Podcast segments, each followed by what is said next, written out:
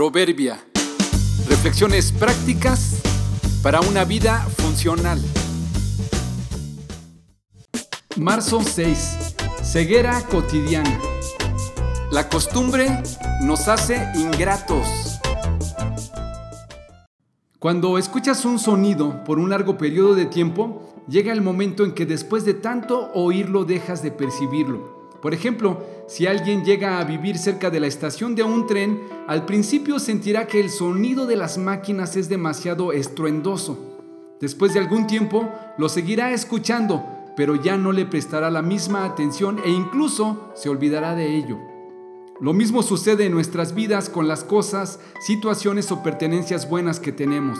Por ejemplo, tener una casa, una cama, una familia, un trabajo, amigos, ropa, comida y la lista sigue y sigue. Seguramente al principio, por ser una novedad, le poníamos mucha atención y nos sentíamos contentos o agradecidos de tenerlo. Con el tiempo nos hemos ido acostumbrando que ya no les prestamos atención o ya no somos conscientes de ello.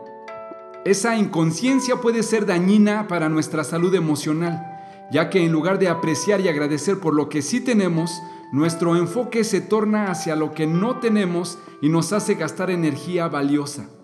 Está claro que no es bueno ser conformistas, sino que debemos esforzarnos por algo más, por algo mejor o por algo diferente. Pero en este caso no hablamos de no anhelar, sino de vivir agradecidos por lo que sí tenemos. Hay un dicho popular que dice, nadie sabe lo que tiene hasta que lo ve perdido. Es verdad en parte, porque sí sabemos lo que tenemos, pero la cotidianidad nos ha vuelto ciegos a ello. Es importante tomarnos un tiempo regularmente para que deliberada y conscientemente contemos nuestras bendiciones. La gracia de Dios se manifiesta cada día a nuestro favor, en grandes bendiciones o en simples detalles.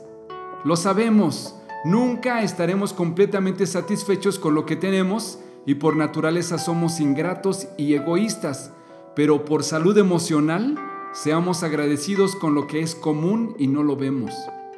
¿Estás de acuerdo que la cotidianidad nos ciega y nos vuelve ingratos? ¿Con qué vas a empezar? ¿Qué hay frente a ti que no estás valorando? Sean agradecidos en toda circunstancia, pues esa es la voluntad de Dios para ustedes, los que pertenecen a Cristo. Primera los tesalonicenses 5:18.